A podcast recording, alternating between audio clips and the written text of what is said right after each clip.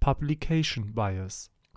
Wann seid ihr das letzte Mal gescheitert? Wann hat bei euch etwas mal nicht funktioniert? Etwa ein Rezept, was ihr schon seit langem mal kochen wolltet, eine Strategie beim Computerspiel oder einer Klausur oder Prüfung, die ihr verhauen habt. Vielleicht seid ihr auch schon mal beim Rückwärts-Ausparken volle Möhre gegen ein Garagentor gefahren. Das ist mir mal passiert. Fehler und Missgeschicke passieren auch in Wissenschaft und Forschung und werden doch nicht veröffentlicht. Das ist der Publication Bias. Der Publication Bias bezieht sich auf das Ungleichgewicht in der Wissenschaftspublikation, also der Veröffentlichung von Forschungsergebnissen, wobei nur besonders herausragende, phänomenale und äußerst positive Ergebnisse veröffentlicht werden, nicht aber missglückte Experimente vorgestellt werden.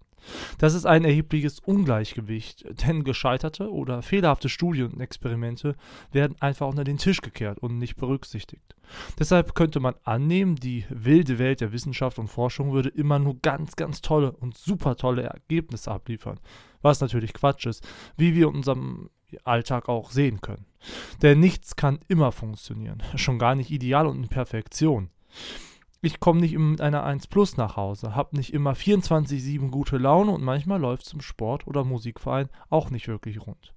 Sogar die eigene Lieblingsserie, Sex oder Feierei mit Freunden sind manchmal ziemlich langweilig und routiniert. Eben alltäglich. Unser Leben ist eben nicht perfekt. In der Wissenschaft sieht das erstmal auch so aus. In der Forschung muss immer viel ausprobiert und experimentiert werden. Viele Male hintereinander muss immer wieder dasselbe gemacht werden. Manchmal gelingt ein Experiment auch nach vielen Anpassungen und Optimierungen nicht. Oder es liefert negative Ergebnisse, die nicht zu den gängigen Meinungen und Theorien der jeweiligen Fachdisziplinen passen. Auch hier also, Scheitern und Misslingen gehören für jeden Wissenschaftler zum täglich Brot.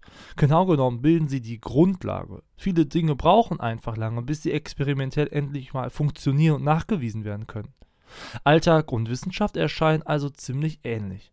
Aber eben nicht ganz, denn die ganzen Forschungs- und Wissenschaftsnieten werden eben nicht veröffentlicht, also in einer Publikation den anderen Wissenschaftlern und den Fachkollegen präsentiert, wie es im eigentlichen wissenschaftlichen Prozess passiert, sondern in der Regel in den Mülleimer geworfen. Vielleicht auch in die Schublade. Zumindest soll von diesen Missgeschick und missglückten Experimenten keiner was mitbekommen.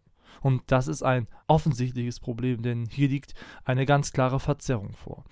Allen Forschern und der Gesellschaft im Übrigen auch, sofern sie sich eben mit Forschung auseinandersetzen, kommen hier zu dem Eindruck, in der Wissenschaft herrscht Rambazamba und zwar immer und permanent. Doch nichts könnte falscher sein, denn hier liegt eben der Publication Bias vor.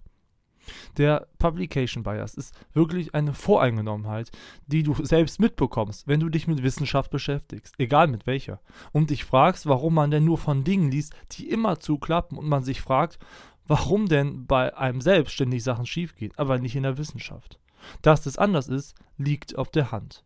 Hier also mein Gratistipp. Beschäftigt euch doch auch mal mit missglückter Forschung und Wissenschaft, die Fehler gemacht hat, um daraus zu lernen.